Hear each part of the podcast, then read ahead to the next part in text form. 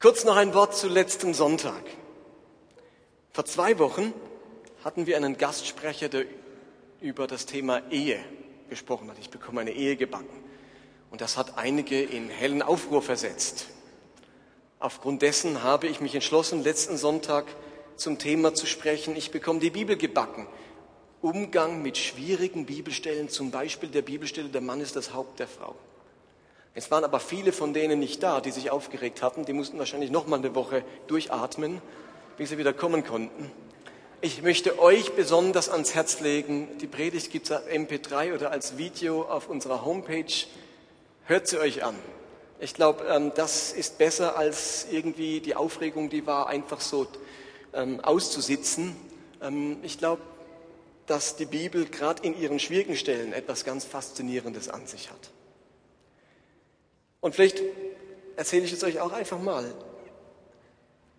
Mir hat letzten Sonntag sehr Spaß gemacht, euch vielleicht nicht so, aber mir zumindest. Ich habe mich 40 Minuten gut unterhalten hier vorne. ich habe mir was vorgenommen in diesem Jahr. Man muss sich immer wieder was vornehmen. Ich predige jetzt in dieser Gemeinde seit 15 Jahren und davor auch schon ein paar Jahre. Und ich habe so den Eindruck gehabt, am Ende des letzten Jahres, dass es an der Zeit ist, lass mich vielleicht so erklären, das Wort Gottes ist wie so eine, eine, eine, eine Schatzgrube, wie so ein Bergwerk, wo man ganz kostbares Erz ausgraben kann. Und manchmal hat man so wie die oberste Schicht abgegraben. Und ich glaube, wenn man 15 Jahre das Wort Gottes gepredigt hat, passiert es einem, dass man die oberste Schicht abgetragen hat. Und das ist auch normal so. Also nach einer gewissen Zeit hat man alles, was man so weiß und rausgefunden hat, verpredigt. Und ich habe mir jetzt überlegt, es gibt zwei Möglichkeiten. Ich wechsle den Ort zum Predigen, dann kann ich mein Zeug noch mal bringen und alle denken, oh, das ist jetzt aber gut. Oder ich entschließe mich, ich grabe eine Ebene tiefer. Ich glaube, dass es eine nächste Schicht auszugraben gibt im Wort Gottes. Ich glaube, dass das so reich ist, so viel zu sagen hat, diese Bibel, dass es eine nächste Ebene gibt. Und ich habe mir vorgenommen, durch entsprechende Weiterbildung, Lesen und mir ein bisschen mehr Zeit nehmen, äh, miteinander eine nächste Schicht auszugraben. Und ich merke das auch selber, wenn ich so Predigten höre von anderen. Da gibt es welche, die wiederholen einfach jetzt, was schon mal gesagt wurde. Und dann höre ich andere, wo ich merke, die sind zu etwas vorgedrungen, dort bin ich noch nicht. Die haben eine Erkenntnis, eine Weisheit, auch eine Fähigkeit, das anzuwenden oder aus dem Hintergrund herzuleiten, die fasziniert mich. Dort würde ich gerne hinkommen und ich würde mich freuen, wenn ihr mir am Ende des Jahres auch ein Feedback gebt, ob ich dahin unterwegs bin oder irgendwo in einer Sackgasse gelandet. Okay, heute geht es ums Thema, ich bekomme meine Beziehungen gebacken. Im Vorfeld dieser Serie haben wir uns eben überlegt, welche Lebensbereiche müssen gelingen, damit man von einem glücklichen und erfüllten Leben sprechen kann. Ja nicht jedes Ding im Leben, das gelingen muss, damit man sagen kann, ich habe gut gelebt, ich lebe glücklich. Aber ich glaube, die Dinge, die gelingen sollten, ist mein familiäres Umfeld, Ehe, Kinder, Erziehung. Es gehört ganz sicher mein freundschaftliches Umfeld dazu, die Beziehungen, in denen ich stehe, Gelingen die oder lebe ich im Streit oder in der Bitterkeit? Es gehört meine Arbeitswelt und meine Berufung dazu. Habe ich eine Berufung? Bin ich da draußen in meinem Leben mit einer Berufung oder wurschtle ich einfach vor mir hin? Und es gehört natürlich mein geistliches Leben und meine geistliche Entwicklung dazu. Über Ehe und Familie haben wir jetzt schon was gehört. Heute geht es also ums Thema Freundschaft und Beziehungen. Wenn in diesem Leben oder in diesen Bereichen mein Leben gelingt, ich glaube, dann stimmt wirklich die Hauptsache in meinem Leben und ich kann von einem erfüllten Leben sprechen. Und heute gucken wir uns den Epheserbrief wieder mal an. Da sind wir ja gerade im Epheserbrief, Kapitel 4, denn dort hat Paulus einiges zu sagen zum Thema Beziehungen. Aber lasst mich erst einen Moment ein paar Vorbemerkungen sagen. Vielleicht sitzt du heute hier und ärgerst dich auch ein bisschen über das Thema. Und zwar, weil du einfach nicht so ein Beziehungstyp bist. Immer reden die Christen von Beziehungen, als wäre das das Wichtigste auf der Welt. Aber habt ihr schon gemerkt, dass nicht für jeden Beziehung, Beziehungen die gleich wichtige Rolle im Leben spielt? Überlegt mal bei euch selbst. Nicht für jeden spielen Beziehungen die gleiche Rolle im Leben. Wir alle wissen, dass es beziehungsorientierte Menschen gibt und sachorientierte Menschen. Habt ihr das schon gemerkt? Hallo? Und die beziehungsorientierten, wenn da ein Buch erscheint über Beziehungen oder der Leitartikel in der Zeitschrift oder der Prediger das Thema ankündigt, dann denken die, ja voll, endlich wird über das Thema gesprochen. Das ist so ein wichtiges Thema und kein Christ darf das Thema irgendwie auslassen. Über Beziehung, das ist wichtig, wichtig, wichtig. Und dann sitzen da die Sachorientierten und denken, oh, immer des Beziehungszeugs. Das nervt mich langsam. Lass mich mal in Ruhe, das stresst mich innerlich. Nun, ich glaube, dass es echt wichtig ist, zwischen diesen beiden Typen zu unterscheiden und vor allem ihre unterschiedliche Herangehensweise ans, ans Thema Beziehungen zu verdeutlichen. Den sachorientierten Menschen unterstellt man nämlich ganz schnell, dass sie kein Herz für Menschen haben. Denen sind Menschen nicht wichtig. Habt ihr das schon mal gehört? Vielleicht selber den Vorwurf schon mal gehört? Ich zähle mich ja auch ein wenig, äh, sagen wir so, nichts Falsches sagen. ja, gut, lassen wir das, nicht zu persönlich werden. Aber vielleicht habt ihr das auch schon gemerkt, dass man als sachorientierter Mensch ja nicht einfach im Elfenbeinturm sitzt und nichts mit Menschen zu tun hat. Also auch der Sachorientierte hat ja dauernd irgendwie mit Menschen zu tun. Der hat eine Familie, der hat eine Verwandtschaft, der hat eine Arbeitsstelle. Es ist ja nun nicht so, dass man sich als sachorientierter Mensch irgendwie in seinen Computer vergraben kann und dort äh, den Rest seines Lebens zubringen. Wir alle haben mit Beziehungen zu tun. Aber ich möchte euch gerne jetzt zu Beginn der Predigt zwei Personen zeigen, die von, ihrer, von ihrem Typus nicht unterschiedlicher sein könnten. Die eine Person ein ganz beziehungsorientierter Mensch und die andere Person ein ganz sachorientierter Mensch. Und ich möchte euch bei beiden Personen zeigen, dass sie ein großes Herz für Menschen hatten. Ein großes Herz für Menschen, aber eben mit unterschiedlichem Ansatz.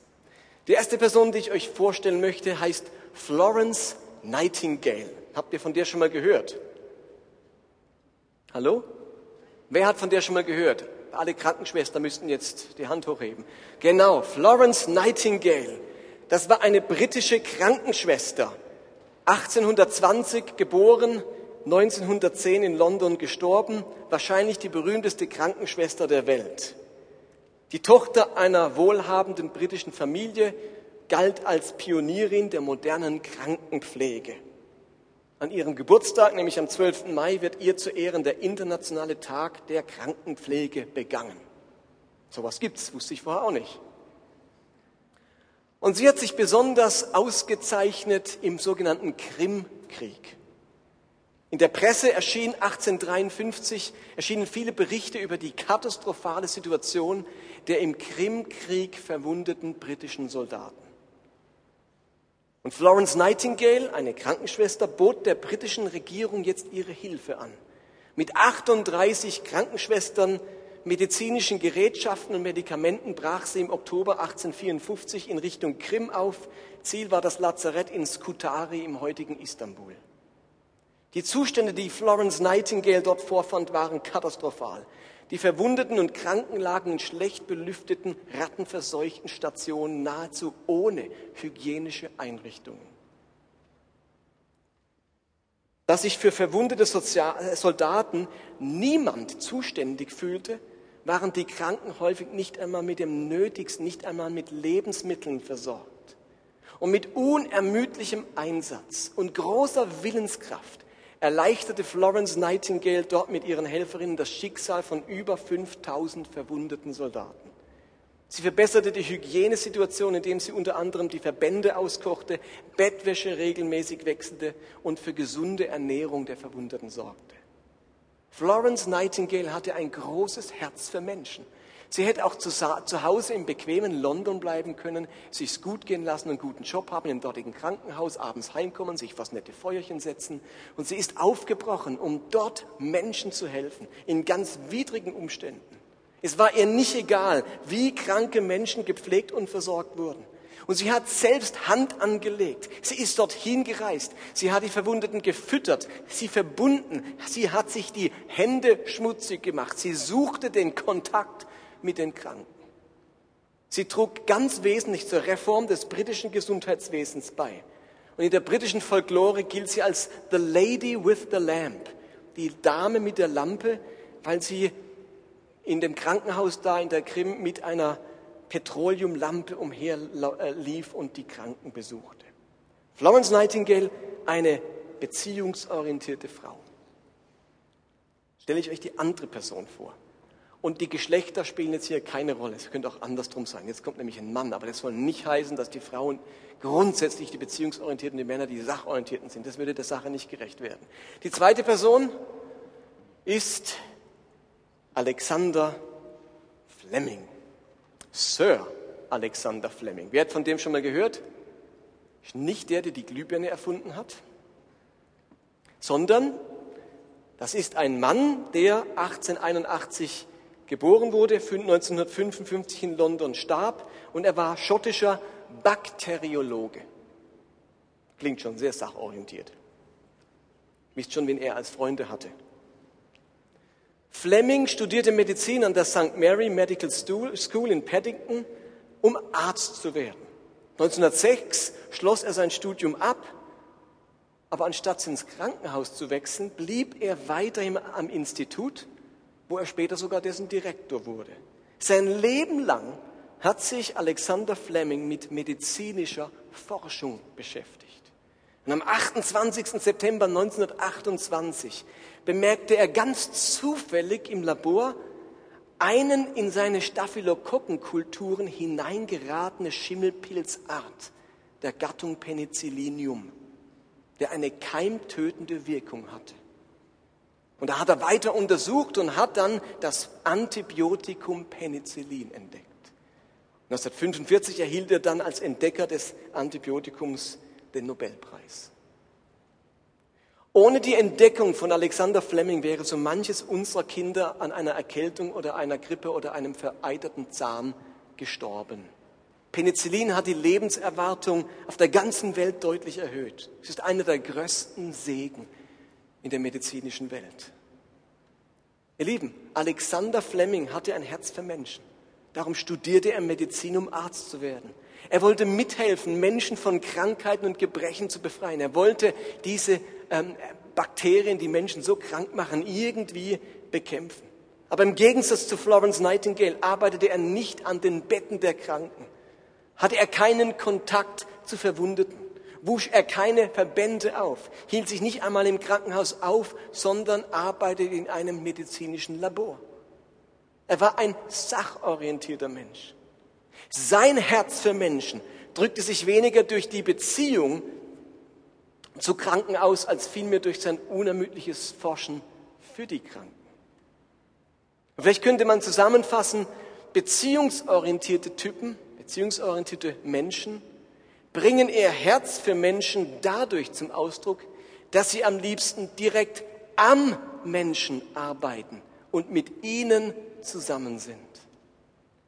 Sachorientierte Typen bringen ihr Herz für Menschen dadurch zum Ausdruck, dass sie am liebsten für Menschen arbeiten und mit Sachen zusammen sind. Hallo?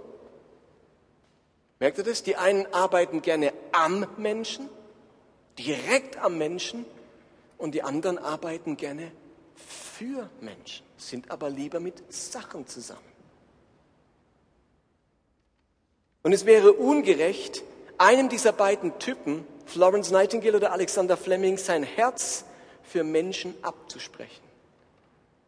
Aber dieser Herzschlag und dieses Anliegen für Menschen drückt sich eben hier mehr als Beziehungsarbeit und dort mehr als Sacharbeit aus.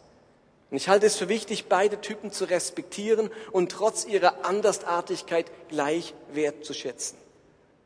Aber wenn ihr ehrlich seid, ist euch wahrscheinlich im ersten Moment wer sympathischer? Eine Florence. Weil sie so direkt auf die Menschen zugeht. Aber ihr Lieben, es muss auch jemand im Labor sitzen und stundenlang in ein Mikroskop schauen und irgendwelchen Smalltalk als lästige Ablenkung empfinden, wenn man Antibiotika entdecken will. Versteht ihr? Und wir treffen auf beide Typen in unseren eigenen Familien. Und ihr alle habt sofort ein Bild von Onkel so und so oder mein Vater oder meine Schwester. Und wir treffen auf sie an unserer Arbeitsstelle. Wir begegnen ihnen in unserer Nachbarschaft und natürlich auch in dieser Gemeinde. In der Bibel sehen wir diesen Unterschied ebenfalls, zum Beispiel zwischen Paulus und zwischen Barnabas. Paulus und Barnabas. Beziehungsorientiert und mehr visionssachorientiert. Maria und Martha. Wie werdet ihr diesen Unterschied zwischen uns Pastoren entdecken? In euren Hauskreisen, vielleicht in eurer eigenen Ehe. Aber unabhängig davon, was für ein Beziehungstyp du bist, ob sachorientiert oder personenorientiert, wir alle leben in Beziehung. Wir alle haben Familienangehörige, Brüder und Schwestern im Glauben, Arbeitskollegen oder Nachbarn. Ihr Lieben, Konflikte spielen sich nun mal zwischen Menschen ab. Wir streiten uns nicht mit dem Staubsauger. Habt ihr das schon mal gemerkt? Wir streiten uns nicht mit Sachen. Wir streiten uns mit Menschen. Wir haben nicht Konflikte mit Dingen. Wir haben Konflikte mit Menschen. Und aus dem Grund, egal was für ein Typ du bist, brauchen wir alle ein bisschen Handwerkszeug für unsere Beziehung. Aber mir ist wichtig, diesen Unterschied deutlich zu machen und auch all die Sachorientierten ein wenig zu entlasten und zu rehabilitieren. Sachorientiert heißt nicht ein Herz für eine Sache haben. Sachorientiert kann eben genauso gut heißen, ein Herz für Menschen zu haben. Ich mache es nur, ich drücke es aus, indem ich an Sachen arbeite, die dann Menschen in irgendeiner Form zugutekommen. Und so ein bisschen Handwerkszeug liefert uns eben der Epheserbrief. Und ich möchte aus der Fülle der Verse in Kapitel 4 nur, ein, nur, nur drei herausgreifen und anhand von ihnen ein bisschen was lernen über die Art, wie wir Beziehungen leben sollen.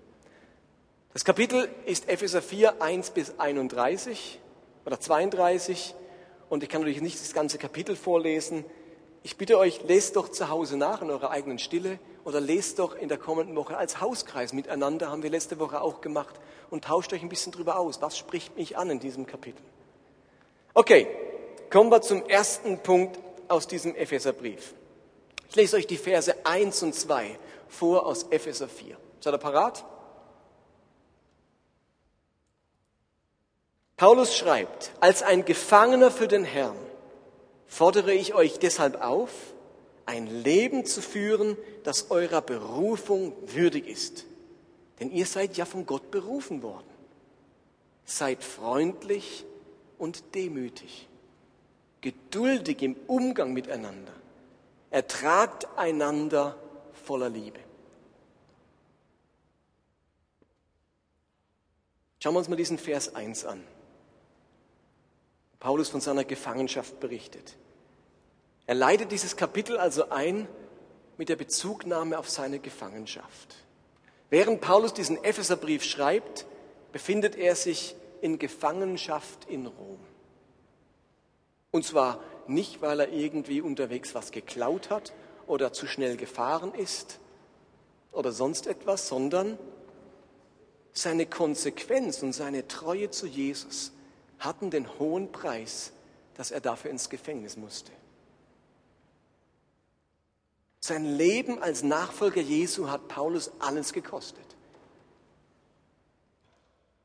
Er hat sich's nicht einfach gemacht. Er hat Christus trotz dieser Bedrohung durch Gefangenschaft nicht verleugnet. Er nahm seine Überzeugungen ernst, trotz Widerstände. Er riskiert sein Leben, um seiner Berufung als Christ treu zu bleiben. Ob er das Gefängnis je wieder Leben verlassen wird, ist völlig unklar. Das ist der Hintergrund. Da sitzt ein Mann aufgrund seines Glaubens, aufgrund seiner Hingabe an Christus im Gefängnis. Das gibt seinen Worten schon mal ein gewisses Gewicht. Und es schreibt er an die Christen in Ephesus, bei denen er zuvor noch war und die in völliger Freiheit leben, dass auch sie jetzt ein Leben führen sollen, das ihrer Berufung als Jesu, als Nachfolger Jesu würdig ist. Wie wenn er sagen wollte, ich sitze für meinen Glauben im Gefängnis, da könnt ihr wenigstens als anständige Christen leben. Ihr müsst ja nicht extra dafür im Gefängnis sitzen, das mache ich, aber lebt wenigstens jetzt anständig als Christen. Und nun beschreibt er in diesem vierten Kapitel, wie solch ein anständiges, hingegebenes Leben als Christ aussieht. Und die Frage ist schon bei diesem Vers 1, was darf mich mein Glauben kosten? Und die meisten von uns würden sagen, ho, also der Gedanke, ho, ho, ho, für mein, für mein Glauben ins Gefängnis gehen, ho.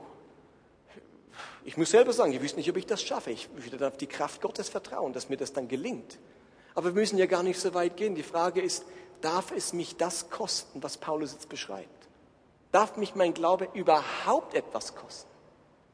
Denn was Paulus jetzt beschreibt, kostet uns alle etwas. So zu leben kostet etwas. Und die Frage ist, darf mich mein Glaube etwas kosten?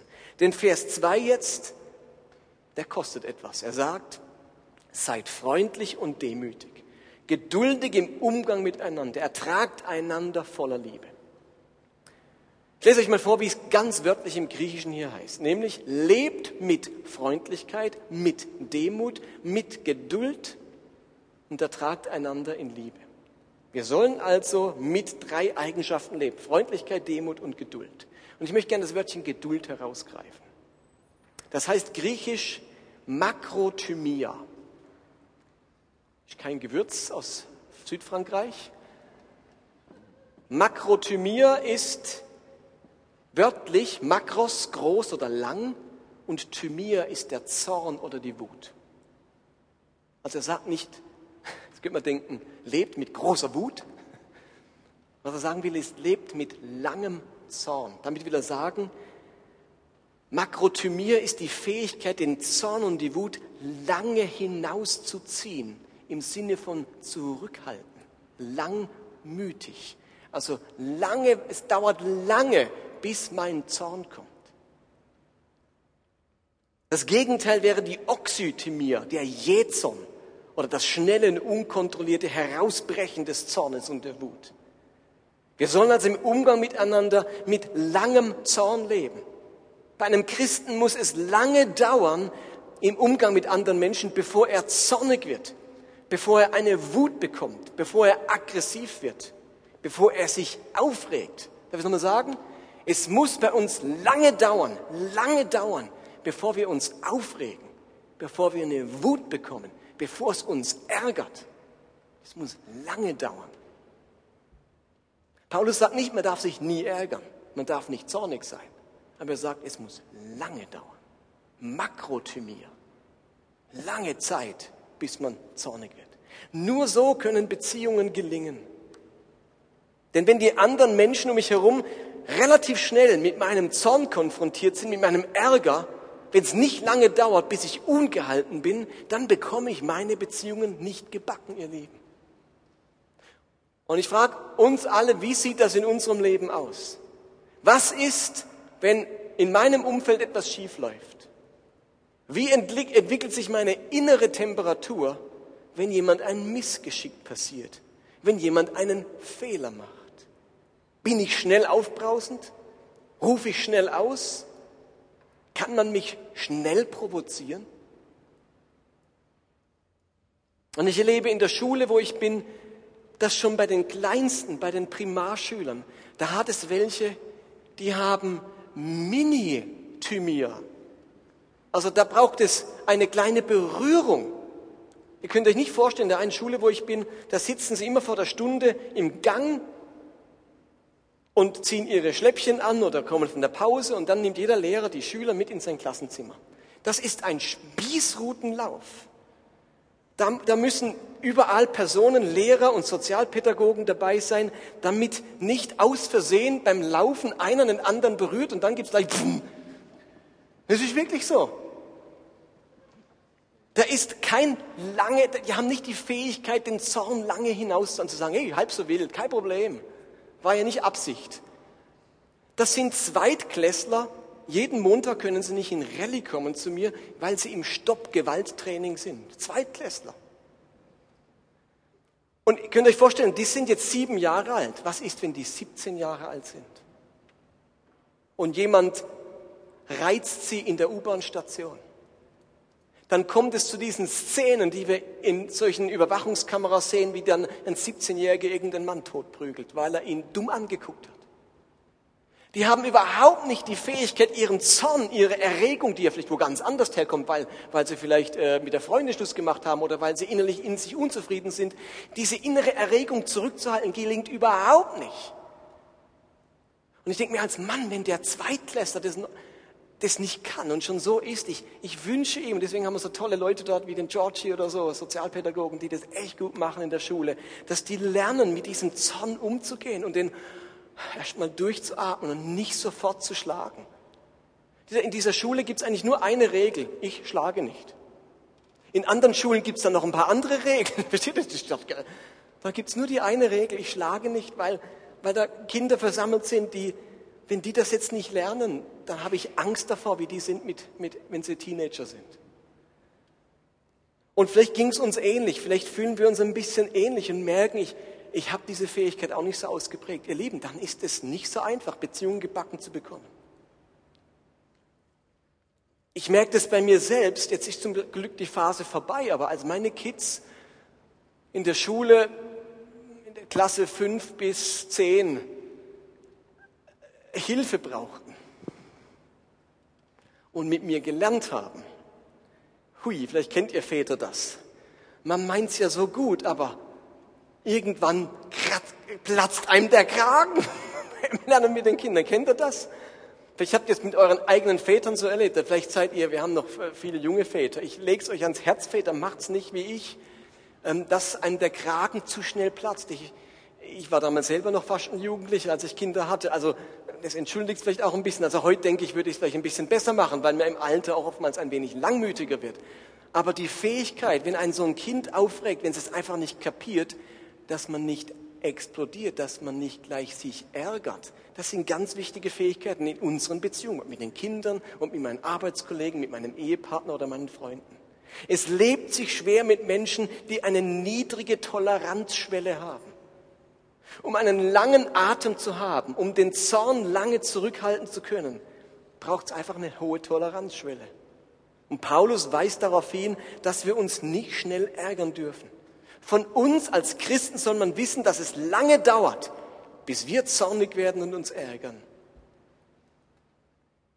Aber Paulus verschärft seine Aussage sogar noch, indem er sagt, ertragt einander in Liebe. In diesem Vers. Paulus fordert uns auf, die Schwächen des anderen, die Verletzungen des anderen, die Ungehörigkeiten des anderen zu ertragen. Aber wisst ihr, das Schöne ist auch, er sagt nicht, liebt ähm, einander, sondern ertragt einander in Liebe. Ich finde das ehrlich gesagt einen realistischen Blick auf menschliche Beziehungen. Ich glaube, es ist zu romantisch, einfach zu sagen, man soll alle lieben. Dieser Vers rechnet mit ein, dass mir manche Menschen auf die Nerven gehen und dass ich, dass ich Personen zeitweise sehr schwierig finde. Aber wenn es mir dann nicht gelingt, diese Menschen ganz doll zu finden und sie heiß und innig zu lieben, dann bin ich wenigstens aufgefordert, sie in Liebe zu ertragen. Paulus weiß, dass man manche Menschen einfach ertragen muss, aber in Liebe und nicht im Zorn. Und in Vers 26 sagt er dann, wenn ihr zornig seid, darf mal sein, das kann passieren. Aber was darf dann nicht passieren? Seid ihr zornig so? Lasst die Sonne nicht untergehen über eurem Zorn. Also spätestens, wenn es Abend wird, musst du in irgendeiner Form dieses Gefühl bewältigen. Du kannst nicht mit Zorn schlafen gehen. Okay, das ist die ersten beiden Verse. Die zweite Sache, die Paulus in Kapitel 4 erwähnt, steht in Vers 15 und 16. Dort heißt es, stattdessen sollen wir in einem Geist der Liebe an der Wahrheit festhalten. Warum? Damit wir im Glauben wachsen und in jeder Hinsicht mehr und mehr dem einen ähnlich werden, der das Haupt ist, nämlich Christus. Also wir sollen im Geist der Liebe aneinander festhalten, im Glauben wachsen und diesem Christus immer ähnlicher werden. Ihm, dem Christus, verdankt der Leib, also der, die Gemeinde, sein gesamtes Wachstum. Mit Hilfe all der verschiedenen Gelenke ist er zusammengefügt. Durch sie wird er zusammengehalten und gestützt. Und jedes einzelne Körperteil leistet seinen Beitrag entsprechend der ihm zugewiesenen Aufgabe. So wächst der Leib heran und wird durch die Liebe aufgebaut. Paulus sagt hier einen ganz wichtigen Satz über das menschliche Miteinander. Nämlich, wiederhole es nochmal, jeder einzelne Körperteil, damit sind wir alle gemeint, leistet seinen Beitrag entsprechend der ihm zugewiesenen Aufgabe. Jeder leistet seinen Beitrag. Ihr Lieben, Beziehungen und Gemeinschaften gelingen nur, wenn jeder seinen Beitrag leistet. Ob uns das passt oder nicht, das ist seit jeher eine Tatsache für das Gelingen von Beziehungen. Und Paulus will deutlich machen, dass jeder eine Aufgabe hat und jeder einen Beitrag leisten muss. Das Miteinander funktioniert einfach nicht, wenn ein Paar nur nehmen und andere nur geben. In unserem Kennenlernkurs, den wir jetzt zum, Michael, zum 60. Mal machen, kann das sein? Nächste ist irgendwie 60, 61 oder 58, so irgendwas, weisen wir immer auf eine Sache in dem Bereich Beziehung, nämlich, dass es vier Typen gibt. Beziehungsspender, Beziehungskonsumenten, Beziehungsterroristen und Beziehungsverweigerer. Ihr dürft ihr selber aussuchen, wo ihr euch dazu rechnet. Aber ich glaube, für eine Gemeinschaft ist es ganz wichtig, dass Menschen zu Beziehungsspendern werden. Beziehungsspender sind Menschen, die einen Beitrag leisten. Sie investieren in Beziehung. Sie zahlen auf ihr Beziehungskonto mehr ein, als sie abheben. Sie beteiligen sich. Sie gehen auf andere zu. Sie interessieren sich. Sie packen mit an. Sie sind hilfsbereit. Sie spenden Beziehung. Sie bringen in eine Gemeinschaft Beziehungsenergie hinein. Und dann gibt es Beziehungskonsumenten. Das sind Menschen, die die Beziehungsenergie der anderen verbrauchen. Sie genießen die Gemeinschaft. Sie heben von ihrem Beziehungskonto mehr ab, als sie einzahlen. Sie sind passiv. Sie müssen sich bitten lassen. Sie lassen sich lieber bedienen, als dass sie selbst dienen. Und Paulus macht deutlich, dass Beziehungen so nicht funktionieren, dass Gemeinschaft so nicht funktionieren und wachsen kann. Immer wieder gebraucht Paulus das Bild vom Leib mit seinen Gliedern, um christliche Gemeinschaft zu erklären. Und da ist Geben und Nehmen beides wichtig. Und da braucht es jeden. Natürlich ist Paulus klar und auch uns klar, dass Menschen unterschiedlich viel Kapazität haben. Menschen befinden sich in ganz verschiedenen Lebensphasen. Menschen tragen unterschiedlich viel Verantwortung. Menschen haben unterschiedlich viel Zeit. Menschen sind unterschiedlich leistungsfähig. Und in Vers 16 heißt es ganz wörtlich, die Einzelnen leisten ihren Beitrag entsprechend dem Maß der Leistungsfähigkeit jedes einzelnen Gliedes. Ganz wörtlich heißt es nach dem Maß ihrer Leistungsfähigkeit. Es muss also nicht jeder von uns den gleichen Beitrag leisten. Nicht jeder muss die gleiche Leistung erbringen. Auch da ist die Bibel ganz realistisch. Die Mutter mit den drei kleinen Kindern kann wahrscheinlich weniger beitragen als die Mutter, deren Kinder gerade aus dem Haus sind. Und der Student hat wahrscheinlich mehr Kapazitäten wie der Berufseinsteiger. Der Gesunde mehr als der Kranke, der Junge mehr als der Alte. Aber Beziehungen gelingen nur, wenn jeder seinen Beitrag leistet. Ihr Lieben, wie sieht das bei uns aus? Bin ich Beziehungsspender? Kann ich meinen Beitrag benennen? Lieben, könntest du, wenn ich dich jetzt fragen würde, deinen Beitrag benennen? Paulus sagt, jeder leiste seinen Beitrag. Kannst du deinen Beitrag benennen oder ist er unsichtbar? Ich höre immer wieder von den unsichtbaren Beiträgen, die Leute leisten. Aber da hat ja niemand was davon. Es muss ja auch irgendwo in der Gemeinschaft ankommen, nicht nur im Himmel. Was ist, kann ich meinen Beitrag benennen? Gehe ich auf andere zu? Mache ich immer wieder den ersten Schritt? Kenne ich meine Aufgaben in einer Beziehung und in einer Gemeinschaft? Mich beeindruckt immer wieder unsere Christina Caplacci. Ich finde es großartig, Christina. Du bist jetzt pensioniert und du hast es geschafft, dir es immer wieder schön zu machen, wenn du so eine tolle Kreuzfahrt oder irgendwas machst. Aber eine Christina ruht sich nicht aus und sagt, ich habe mein Leben lang gegeben, ich habe Kinder erzogen und Enkelkinder und so weiter und jetzt lasse ich es mir gut gehen. Sondern Christina nimmt ihre Zeit und sagt, ich leiste einen Beitrag hier. Und ich im Büro und beim Heiland Sack dabei und erledigt so vieles für diese Gemeinde. Und ich finde es ganz toll, wenn jemand seine, sein, das Maß seiner Leistungsfähigkeit kennt und sagt, das bringe ich jetzt. Ich bringe dieses Maß, das ich habe. Uns muss es niemand eine Christina werden, vor allem wenn es vielleicht eine Mutter ist mit, mit, mit vielen Kindern oder, oder jemand, der voll im Beruf engagiert ist. Aber jeder von uns hat einen Beitrag. Für den Leib. Jesus redet vom Leib. Nicht jeder hat einen Beitrag bei der Arbeitsstelle. Logisch. Paulus redet von der Gemeinschaft hier. Da hat jeder einen Beitrag. Okay, und damit sind wir beim letzten, letzten Vers, Vers 29. Und eben, ihr merkt, ich springe von Vers zu Vers. Dazwischen gibt es noch ganz viele Verse, wo Paulus über Beziehung spricht. Ich möchte einfach, wie gesagt, nur diese drei herausgreifen. Da sagt Paulus, redet nicht schlecht voneinander. Vielmehr soll das, was ihr sagt, wie soll es sein? Wie sollen wir reden? Gut, angemessen und hilfreich sein. Dann werden eure Worte denen, an die sie gerichtet sind, wohltun. Redet nicht schlecht voneinander. Ihr Lieben, hintenrum reden, Gerüchte, Geschwätzigkeit gehören zu den häufigsten Ursachen, warum Beziehungen zerbrechen.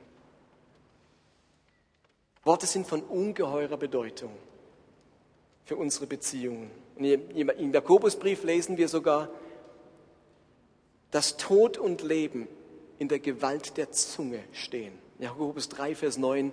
Mit der Zunge loben wir Gott, unseren Herrn und Vater und mit ihr verfluchen wir unseren Mitmenschen, der nach Gottes Bild geschaffen ist.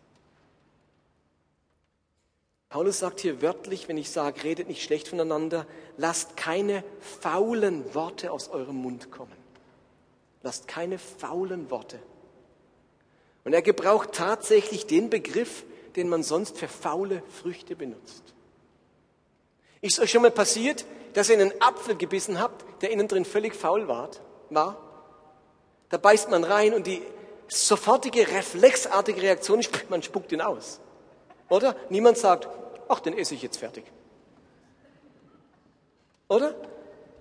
Also so ein, eigentlich habe ich vorgehabt, so einen faulen Apfel mitzubringen, aber weiß ja nicht genau. Und dann einen von euch reinbeißen zu lassen und die Reaktion hier auf der Bühne zu er einer kriegt so einen richtig knackigen, guten Apfel und der andere kriegt so einen faulen und ich lasse, oder vielleicht sogar richtig faul außen schon, der Schimmel so dick drauf, das beiß mal rein und ich würde sagen, nee, ich, da beiße ich auf gar keinen Fall rein. Niemand beißt freiwillig in eine faule Frucht. Aber wisst ihr, was Paulus sagt? Eure Worte sind ganz oft so faul und die schmecken so und die kommen so an und die haben den Geschmack einer faulen Frucht. Lasst kein fauliges Geschwätz aus eurem Munde kommen. Aber das Schlimme ist, dass schlecht über jemanden reden trotzdem irgendwie Spaß macht. In Sprüche steht, Verleumdungen gehen hinunter wie ein Leckerbissen. Das ist das Paradoxe. Paulus nennt es beim Namen, was es eigentlich ist, faulige Frucht. Aber derjenige, der schlechte Worte redet, dem kommt es vor wie ein Leckerbissen. Das geht so richtig gut runter. Warum eigentlich? Warum macht es eigentlich so Spaß, negativ zu reden? Irgendwie macht es doch Spaß, weil man in dem Moment selbst in einem besseren Licht dasteht. Oder? Ich stehe in dem Moment irgendwie besser da, wenn ich über einen anderen schlecht rede. Aber wer heute, ihr Lieben, mit mir schlecht über jemand anderen redet, der redet morgen mit jemand anderem schlecht über mich. Das habt ihr alle selber und wir alle selber schon so gemacht.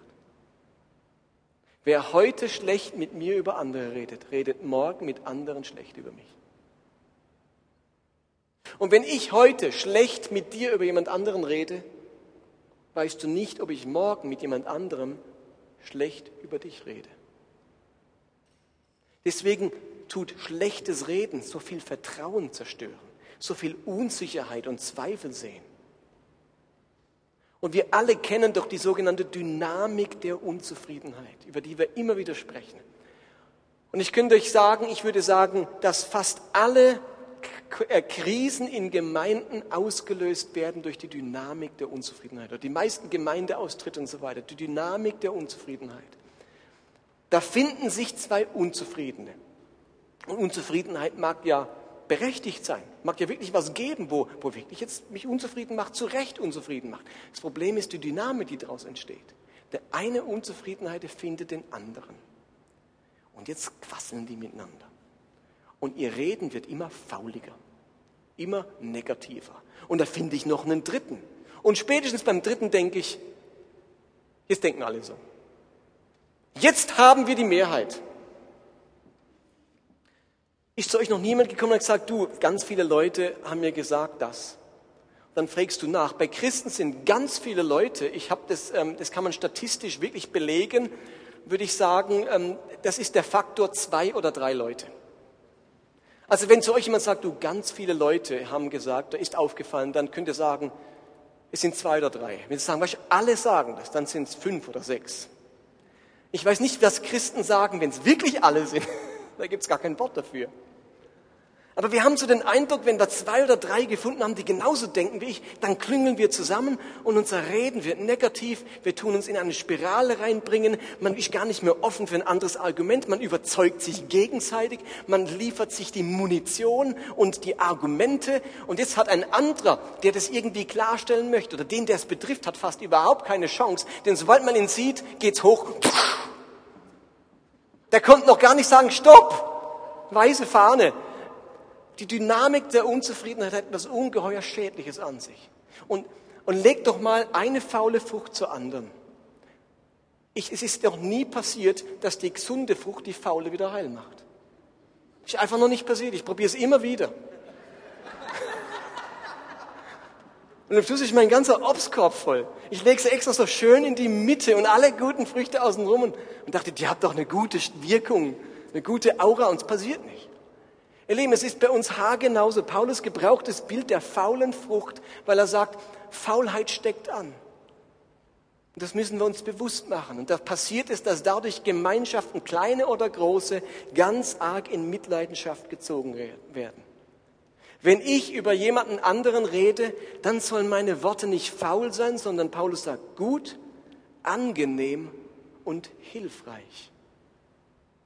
Ich kann mir jetzt also überlegen, wenn der andere hören würde, was ich sage, wenn der lauschen könnte, wenn ich verwandt wäre, würde er meine Worte als gut, als angenehm und als hilfreich bewerten. Und vor allem, und das sagt Paulus ja am Schluss, würden sie ihm wohltun. Paulus sagt, gut angenehm, denn wer, dann werden andere eure Worte äh, dann werden eure Worte denen, an die sie gerichtet sind, wohltun. Wann habe ich das letzte Mal jemandem etwas Wohltuendes gesagt? Überlegt mal einen Moment, wann habe ich denn einem anderen das letzte Mal etwas Wohltuendes gesagt? Und ich, mir fällt bei mir auf, dass mir das gar nicht so leicht fällt. Ich denke ganz oft das Wohltuendes über den anderen. Denn ganz oft hat er super gemacht. Aber ich sage es nicht. Und ich habe immer die Hoffnung, dass die anderen an meinem Lächeln oder das irgendwie meine Gedanken ablesen können. Aber leider ist es nicht so. Es braucht nicht nur das Empfinden, dass der andere was toll gemacht hat oder ein, ein klasse Kerl ist oder hilfsbereit oder ich dankbar für ihn bin. Ich muss es aussprechen. Wann habe ich das das letzte Mal getan? Meinen Kindern gegenüber, meinen, e, meinem Ehepartner gegenüber oder bei einem Arbeitskollegen oder einem Gemeindeglied gegenüber. Ihr Lieben, eine Gemeinschaft, die faule Worte aus ihrer Mitte eliminiert, ändert auf einen Schlag die Grundlage ihres Vertrauens. Damit sind wir am Ende und lasst mich das Ganze nochmal zusammenfassen. Was Paulus rät, damit Beziehungen gelingen. Erstens war das, habt einen langen Atem füreinander und eine hohe Toleranzschwelle. Hütet euch vor Zorn, vor Aufbrausen und Aggressivität. Bleibt sanft und bleibt liebevoll. Anstatt jähzornig zu werden, ähm, sollen wir einander vergeben. Anstatt uns früh oder gleich aufzuregen, sollen wir mitfühlend sein. Okay, das war das Erste. Einen langen Atem haben. Das Zweite, Beziehungen gelingen dann, wenn jeder seinen Beitrag leistet. Es müssen nicht alle dasselbe leisten, aber jeder entsprechend seiner Leistungsfähigkeit. Aber es ist Gottes Wunsch, dass wirklich jeder seinen Beitrag leistet. Und drittens, hüten wir uns vor negativem und verleumderischem Reden. Es hat in der funktionierenden Gemeinschaft nichts verloren. Das hinterlässt Wunden, hat was Boshaftes an sich. Unsere Worte sollen vielmehr wohltun sein. Paulus selbst fasst eigentlich genau das zusammen in den Versen 31 und 32. Die lese ich euch jetzt noch am Schluss vor. Epheser 4, 31 und 32. Ich lese aus der Volksbibel. Dort heißt es, wenn ihr Leuten nicht vergeben könnt oder Angewohnheiten habt wie plötzliche Ausraster, Rumlästern, Wutanfälle, Aggressionen, Frust, könnt ihr das alles getrost in die Tonne drücken. Geht nett miteinander um, zeigt Mitgefühl und verzeiht euch gegenseitig, wenn ihr euch mal verletzt habt. Hat Jesus euch, hat Jesus ja auch gemacht. Das sind seine letzten beiden Verse, wo er genau das zusammenfasst.